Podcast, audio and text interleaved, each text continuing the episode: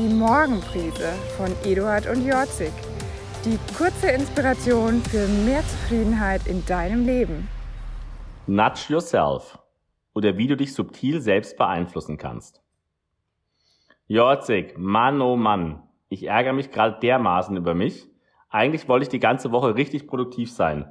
Stattdessen habe ich mich ständig dabei erwischt, wie ich durch Social Media Kanäle surfe und zu allem Überfluss bin ich auch noch der beste Stammgast an meinem Süßigkeitenregal.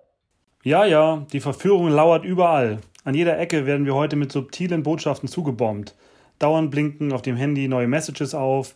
Parallel dazu werden wir mit hunderten von Werbebotschaften aller Art konfrontiert. Ja, dann ist ja auch kein Wunder, dass es so schwer ist, die Selbstkontrolle zu behalten. Diese ganzen Botschaften, wenn auch nur im Unterbewusstsein wahrgenommen, beeinflussen uns schon ziemlich. Genau. Aber darin liegt auch deine Chance für eine bessere Selbstkontrolle. Du musst dich nur in die richtige Richtung stupsen. Was soll ich machen? Stupsen? Was ist das? Der englische Begriff ist wahrscheinlich geläufiger, Nudging. Dabei können kleine Veränderungen in deinem Umfeld dein unbewusstes Denken und dein Verhalten beeinflussen. Inzwischen wird das Konzept Nudge Management auch in vielen Unternehmen genutzt, um das Verhalten von Mitarbeitern positiv zu beeinflussen. Das ist aber ein Thema für eine ganz eigene Folge der Morgenprise. Okay, wow. Das klingt jetzt alles noch sehr abstrakt. Ähm, um was genau soll mir das Nudging jetzt bringen? Lass mich dir drei konkrete Beispiele geben, wie du Nudging in deinem Alltag nutzt, um produktiver zu werden oder dein Verhalten positiv zu beeinflussen. Erstens, platziere Hinweise prominent in deiner Wohnung, die dich vor möglichen Fehlverhalten schützen. Also kleb zum Beispiel ein Post-it auf deinen Kühlschrank mit dem Hinweis, dass frisches Obst besser für dich ist als Schokolade. Eine zweite Möglichkeit, baue bewusst kleine Barrieren ein, die den Zugang zu unerwünschten Tätigkeiten erschweren. Dies können so einfache Dinge sein wie die Deaktivierung aller Insta-Messages und E-Mail-Benachrichtigungen oder die Anordnung deiner Lebensmittel im Kühlschrank, Obst und Gemüse auf Augenhöhe, Süßkram in die hintersten Ecken.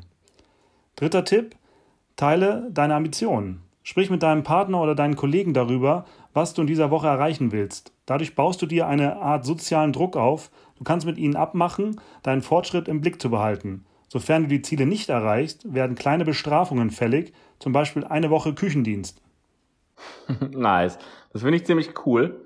Oder was mir jetzt gerade einfällt, positives Nudging zum Beispiel. Das heißt, dass ich die Sportschuhe direkt neben das Bett stelle, damit ich morgens mich direkt erinnere, dass ich laufen gehen möchte.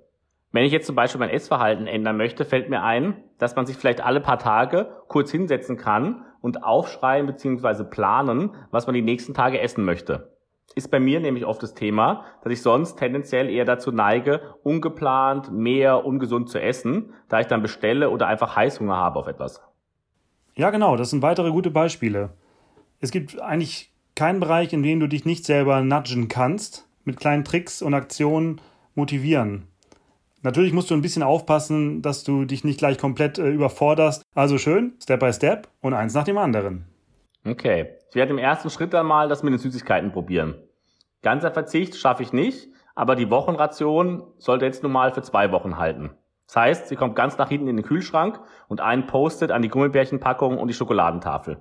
Ich glaube, wichtig ist dann aber auch, dass man sich ein bisschen darauf vorbereitet. Das heißt, dass man genug leckeres Obst und Gemüse im Haus hat, dass man eben dann direkt zu dem greifen kann, anstatt den Süßigkeiten. Das mit der Bestrafung, muss ich sagen, finde ich auf den ersten Blick ein bisschen kindisch. Aber wahrscheinlich hilft das dann auch nochmal. Muss aber schon was sein, dass man dann auch wirklich direkt und einfach machen kann, damit man die Strafe spürt und sie auch den Effekt hat. Ja, natürlich. Die Strafe muss schon etwas zum Fürchten sein. Also bei dir wäre es dann zum Beispiel, dass du deine Hemden selber bügeln müsstest. Ich weiß ja genau, wie du das kannst und wie viel Spaß dir das auch macht. Alright. Das ist eine extra Motivation. So, was haltet ihr nun vom Nudging? Probiert es doch einfach auch aus und fangt mit dem an, das euch am meisten nervt. Viel Spaß dabei. Und bleibt gesund. Und vergesst nicht, die tägliche Prise macht den Unterschied.